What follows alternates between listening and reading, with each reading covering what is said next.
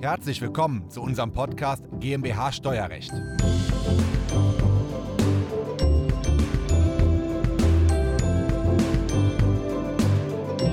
Wenn Sie eine GmbH haben, eine Holdingstruktur, eine Aktiengesellschaft haben oder eine GmbH und Co. KG, dann werden Sie prüfungspflichtig ab einer gewissen Größenklasse und dann müssen Sie Ihre Jahresabschlüsse von einem Wirtschaftsprüfer jährlich prüfen lassen.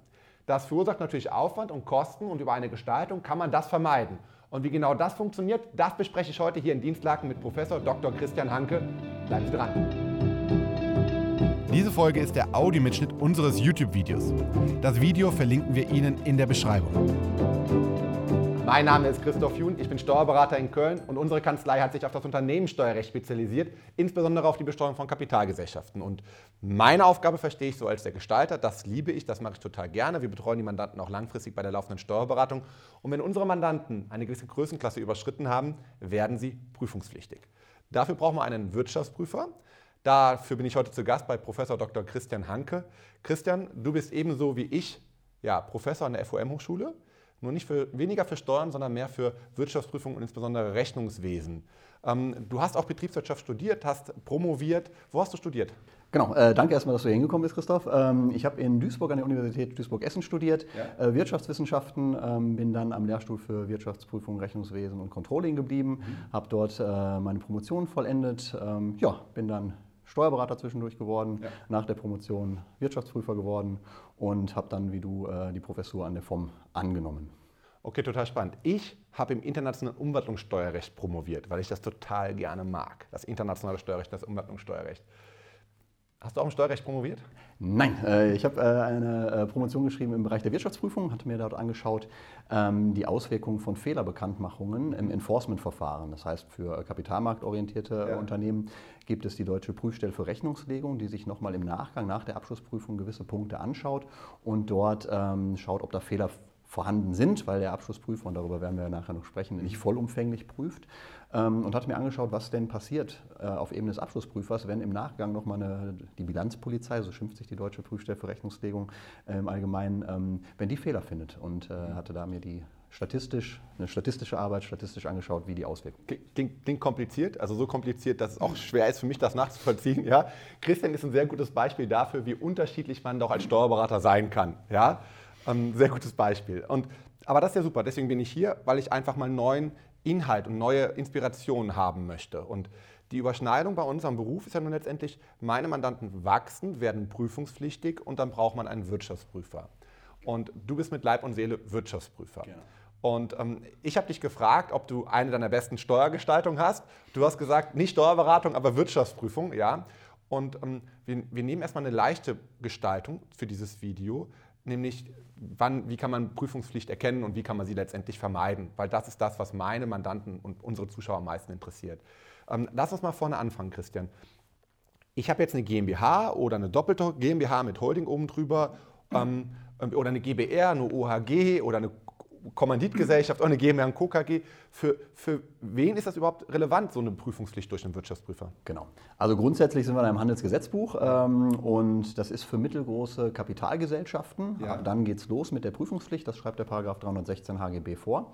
Ja. Ähm, allerdings, wie du äh, weißt aus deiner Tätigkeit als, äh, als FOM-Dozent, nicht nur für Kapitalgesellschaften, sondern auch nach 264a für sogenannte äh, haftungsbeschränkte Personenhandelsgesellschaften, mhm. wie, und du hattest es schon erwähnt, die GmbH und Co. KG. Mhm. Das heißt, die fallen dann auch unter diese äh, Rechnungslegungsvorschriften, auch unter die Prüfungsvorschriften. Das heißt, mittelgroße und große Kapitalgesellschaften, GmbH und Co. KGs sind nach Handelsgesetzbuch prüfungspflichtig. Mhm. Und dann gibt es noch eine Prüfungspflicht ähm, für weitere Unternehmen, die im Publizitätsgesetz geregelt ist. Das sind dann aber Größenkriterien, die äh, ja schon eine Nummer, äh, eine Nummer wesentlicher sind. Ja, also über 100 Millionen Umsatz aufwärts meines Erachtens ähm, so in etwa genau, die Größenordnung. Ja? Genau. Also der eingetragene Kaufmann, der dann doch extrem groß ist. Soll aber es geben, ne? Aber soll es geben. Stecker war, glaube ich, EK, EK ähm, ja, genau, und genau. entsprechende Umsatzgrößen. Das wäre dann ein Prüfungspflicht. Ist aber auch für so Größenordnung auch die falsche Rechtsform.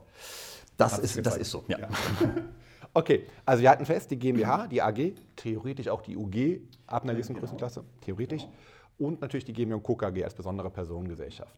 Ähm, alle anderen Rechtsformen erstmal nicht. Jetzt ist aber ja nicht jede Kapitalgesellschaft oder GmbH und Co. KG prüfungspflichtig. Also ich stelle mir das gerade vor, ich habe die mit 25.000 Euro gegründet, im ersten Jahr mache da gar nicht viel Umsatz, im zweiten Jahr mache ich 100.000 Umsatz, im dritten Jahr mache ich eine Million Umsatz und dann wachse ich weiter und weiter. Ähm, welche Kriterien oder welche Umsatzgrößen oder welche drei Kriterien gibt es, ab wann bin ich dann prüfungspflichtig? Genau, du sagst ja schon diese drei Kriterien, die in 267 HGB verankert sind. Das ist zum einen die Bilanzsumme, mhm. Umsatzerlöse und die durchschnittliche Mitarbeiteranzahl. Und ja. ähm, um von der kleinen Kapitalgesellschaft in die mittelgroße ähm, zu wachsen, braucht es zwei Überschreitungen. Und bei der Bilanzsumme ist das ähm, ein Wert von 6 Millionen Euro, bei den ja. Umsatzerlösen von 12 Millionen Euro und bei der äh, Mitarbeiteranzahl von 50 Mitarbeitern im Jahresdurchschnitt. Das heißt also schon eine gewisse Größenordnung, die da überschritten werden muss.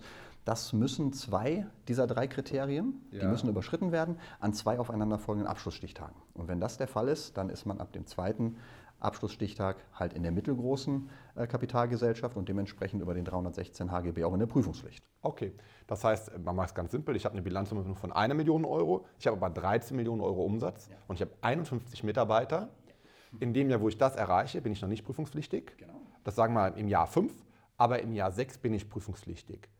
Ähm, wie ist das in der Praxis? Muss ich dann als Unternehmer sagen, ach, dann erstelle ich erstmal im sechsten Jahr meine Bilanz und ne, im Jahr 07 mache ich das ja dann und dann rufe ich dann auch, wenn die Bilanz erstellt ist, den Wirtschaftsprüfer an oder muss ich da schon im Jahr 06 aktiv werden? Genau, also wenn sich abzeichnet, dass, ja. ähm, dass man die Größenkriterien zwei Jahre in Folge überschreitet und beim ersten ja. Jahr kriegt man es ja vielleicht mit, ne? ja. ähm, dann sollte man frühzeitig sich um Abschlussprüfer bemühen. Ähm, mhm. Hat den Hintergrund, weil der Abschlussprüfer beispielsweise ja auch im Rahmen der Vorratsinventur tätig ist und die Vorratsinventur beobachtet. Mhm. Und ähm, wenn man dann erst, ich sag mal, in deinem Fall ähm, im Jahr 6 feststellt, okay, wir sind für das Jahr 6 jetzt mittelgroß und prüfungspflichtig und Ende Ende des Jahres 7 beauftrage ich dann den Abschlussprüfer. Der kann dann natürlich nicht an der Inventur teilnehmen, die am 31.12. des Jahres 6 war. Und dementsprechend, und das ist halt so das klassische Beispiel auch, äh, würde man dann sagen, na gut, ich kann das Mengengerüst der Vorräte einfach nicht äh, bewerten oder nicht, äh, nicht prüfen mit hinreichender Sicherheit, weil ich nicht teilgenommen habe. Von daher die Empfehlung, sich möglichst früh dann Gedanken zu machen, komme ich überhaupt dahin anhand der Planungsrechnung oder gibt es gegebenenfalls, ne, dass ich sage, ich habe jetzt ähm, bei der Mitarbeiterzahl, du hattest gerade 51 genannt, komme ich vielleicht auf 49, bin mhm. dementsprechend drunter. Wenn man ähm, aber zu dem Entschluss kommt oder zu der, zu der Planung kommt, ja, ich bin mittelgroß, dann sollte man im Vorfeld oder frühzeitig auf den Wirtschaftsprüfer zugehen. Ja. Also man kann das mal kurz erzählen, wenn, wenn wir dann merken, unsere Mandanten kommen da im zweiten Jahr in die Prüfungspflicht, wenn wir die Bilanz im Jahr 5 machen, sehen wir ne, in der Bilanzbesprechung spätestens, man kommt drüber, dann wird das mit dem besprochen mit dem Mandanten, dass jetzt im, im darauffolgenden Jahr kommt man dann auch wahrscheinlich wieder drüber, sieht man an der BWA und der Entwicklung, der Mandant spürt das ja auch, dann ist so Sommer, Spätsommer, Herbst, wo wir an Christian rantreten Prüfst du, prüfst du nur hier im Umfeld Dienstlaken oder ähm, machst du das deutschlandweit? Wie funktioniert das? Genau, also Dienstlaken äh, als Metropole in Deutschland ja. ne, äh, habe ich äh, fast äh, alles abgegrast jetzt. Nein, ja. Äh, Spaß beiseite. ähm, grundsätzlich erstmal hier in der Region. Das ja. liegt aber daran, dass wir ähm, äh, vor anderthalb Jahren erst ich eigenständig an den Markt getreten bin, dementsprechend hier in der Region erstmal tätig bin. Aber vom Grundsatz her durch die Digitalisierung kann man das auch deutschlandweit machen. Ne? Also bislang ähm, das weiteste, was jetzt weg ist, für dich als Kölner einmal weg Köln ist Düsseldorf, wo ich jetzt einen Mandanten habe. Aber grundsätzlich geht das auch digitalisierungsbedingt in ganz Deutschland. Wir, wir haben auch Wirtschaftsprüfer bei uns in der Kanzlei in Köln, aber wir prüfen nicht. Also das kann man ganz klar sagen. Wir sind die, die gestalten und die auch die Bilanzen erstellen und Steuererklärung erstellen und prüfen ist dann wirklich eine separate Geschichte. Und das machst du quasi ausschließlich. Und ähm, wenn es für dich in Ordnung ist, würden wir einfach von Christian die Kontaktdaten unten in der Videobeschreibung verlinken. Ähm, wenn dann der ein oder andere Steuerberater, in der Regel sind ja die Steuerberater, die sagen, ich werde prüfungspflichtig, wenn es der Unternehmer jetzt ist, der sagt, er findet dich sympathisch. Einmal direkt die Kontaktdaten, ja. Ähm, jetzt sagt der Unternehmer aber, uh, erste Jahr bin ich drüber, zweite Jahr werde ich wahrscheinlich auch drüber sein. Jetzt kommt wieder eine Bilanz gerade erstellt im Sommer. Wir haben jetzt hier August, September. Ähm, ja, sagen wir mal, wir sind noch vor dem 31. August. Wir werden gleich noch merken, warum, ja, mhm. vor dem 31. August. Und er sagt, ich will jetzt alles dafür tun, damit ich jetzt am sechsten Jahr, ne, also dem zweiten darauffolgenden Jahr, nicht drüber komme. Ja. Ähm, jetzt mal ein paar Gestaltung. Wie kommt man, wie kommt man um diese Prüfungspflicht drumherum? Also ne, wir haben ja gerade die drei Kriterien gehört, beziehungsweise äh, für, für die Größenklassen.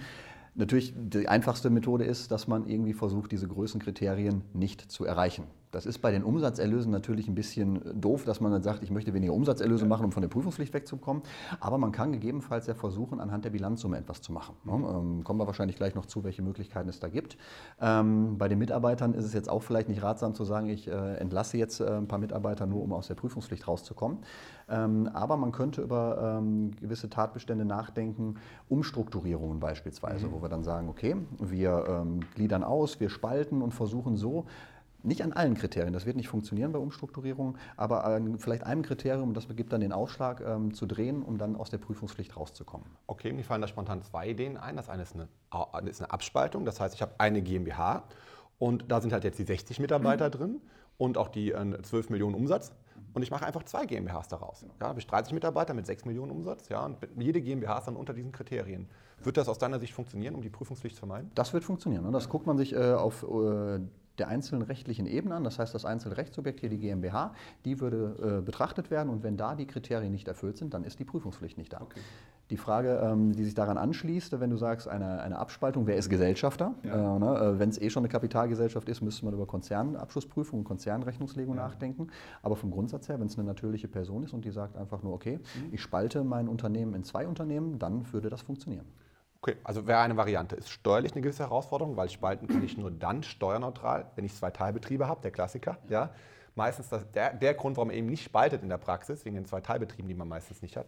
Aber die kann man auch frühzeitig schaffen, also die zwei Teilbetriebe. So. Man, muss, man muss halt dazu sagen, ähm, um diese Prüfungspflicht vermeiden zu wollen und dann zwei ja. Gesellschaften aufzusetzen, das, mit zwei Gesellschaften sind ja nochmal laufende Kosten verbunden, ja. wie beispielsweise die Abschlusserstellung, die Steuerberatung, die Buchführung und so weiter. Das heißt, da müsste man dann schauen, ist das in einem Verhältnis, passt das? Ähm, aber grundsätzlich die Möglichkeit, ja. darüber eine Prüfungspflicht zu vermeiden, die besteht. Okay. Ähm, und die Alternative wäre, ich habe eine GmbH, also ein Gesellschafter hat eine GmbH und der kann ja auch Geschäftsbetrieb auf die Tochtergesellschaft übertragen. Mhm. Das heißt, ich nehme meine 60 Mitarbeiter, meine 13 Millionen Euro Umsatz und gliedere die nun aus oder bringe sie ein in eine Tochter GmbH oder Tochter GmbH und KKG. Würde das helfen? Das funktioniert grundsätzlich auch. Die Fragestellung ist natürlich, wenn ich, wenn ich ausglieder nach unten, dann bleibt ja quasi oben ne, Anteile an äh, Tochterunternehmen ja. ähm, und die Bilanzsumme ändert sich vielleicht nicht. Ja. Die Frage ist natürlich, wenn ich alles Operative ausglieder, dann werden sich die Umsatzerlöse auf der, auf der unteren ja. Ebene nicht, äh, nicht verändern. Und dann ist die Frage, wie verteile ich die Mitarbeiter? Von daher, mhm. man muss dann immer schauen, wie man diese drei Kriterien übereinbekommt, dass äh, ein Kriterium vielleicht nur gerissen wird, in Anführungsstrichen gerissen. Ähm, könnte eine Option sein, nur wenn man dann natürlich weiter wächst, hat man das Problem dann gegebenenfalls im nächsten Jahr. Und ja. auch hier wieder, wenn wir ausgliedern, haben wir ja eine Holdingstruktur ja. und äh, dementsprechend, wenn dann die Größenkriterien erreicht sind, eine Konzernrechnungslegungspflicht und dann auch eine Prüfungspflicht, weil der Konzern ja. unterscheidet halt nicht zwischen mittelgroß und groß. Mhm. Das ist dann die, der, der Konzernabschluss, den ich machen muss. Dazu vielleicht gleich einmal. Ähm, was man natürlich machen kann, ist dann vielleicht nur, weil ich, wenn ich alles ausgehe auf die Tochter, habe ich ja Bilanzsumme, Mitarbeiter und Umsatz wieder komplett in der Tochter genau. und dann, dann bin ich ab dem ersten Jahr auch schon dabei. Da muss ich dann nicht zwei Jahre abwarten bei Unternehmensneugründung. Genau, Neugründung oder Umwandlung, dann ja. auch im ersten Jahr. Im ersten, ne? Gründung und äh, Umwandlung nach dem ersten Jahr schon. Okay, ich könnte natürlich dann wieder um die Hälfte der Mitarbeiter und die Hälfte ausgliedern, eine Tochtergesellschaft. Das würde eigentlich funktionieren. Nur steuerlich brauche ich auch hier wieder einen Teilbetrieb. Oder ich nehme keine GmbH, GmbH als Tochtergesellschaft, sondern eine GmbH und KKG und übertrage nur einzelne Bereiche. Also das können auch einzelne Wirtschaftsgüter sein, das geht steuerneutral. Ne? Also so könnte man sich in der Tat, wenn man das dann will und den Aufwand betreiben möchte. Genau, das ja. ist eine Kosten-Nutzen-Abwägung zwischen dem Aufwand, den man dann hat, einmal durch die Umwandlung selber und dann die, die äh, nachfolgenden Kosten und die Kosten der Abschlussprüfung. Ja. Mal noch eine ganz simple Gestaltung. Kann ich nicht eine separate Gesellschaft ähm, gründen, wo ich meine Mitarbeiter einstelle, die ich dann von einer GmbH überlasse an die andere GmbH? Und bei der, wo sie dann gemietet werden, die Mitarbeiter quasi, dort habe ich ja gar keine festangestellten Mitarbeiter.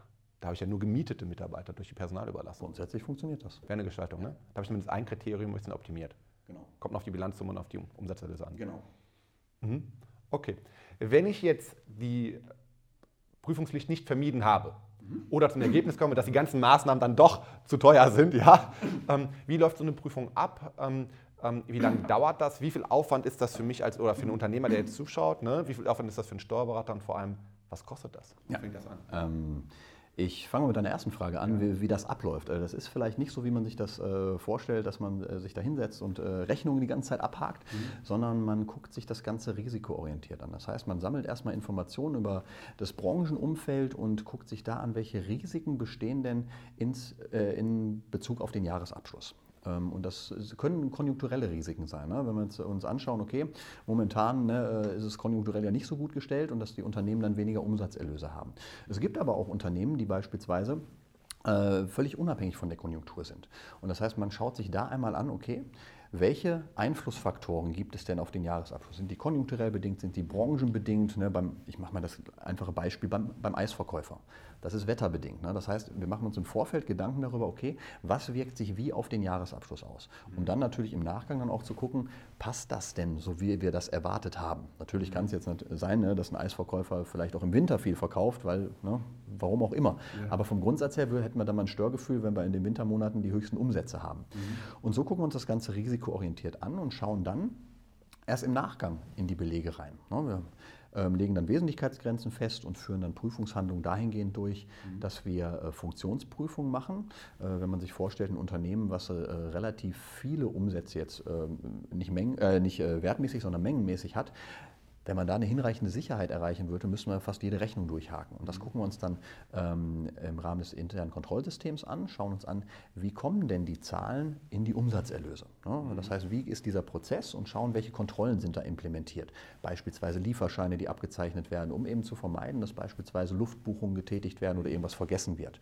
Und diese Kontrollen schauen wir uns an und wenn wir dann in, ähm, in diesen Prüfungsfeldern zu dem Ergebnis kommen, jo, eigentlich so wie die den Prozess aufgestellt haben und wie die den kontrollieren, kann da eigentlich gar nichts Falsches in den Umsatzerlösen stehen. Mhm. Dann müssen wir halt in den Umsatzerlösen nicht mehr so viele Häkchen machen. Das okay. ist so der Grundgedanke. Das heißt, prozessorientiert und risikoorientiert und zwar auch das Haken machen, äh, die Rechnung abhaken, ähm, aber nicht ausschließlich. Okay, interessant. Verstehe.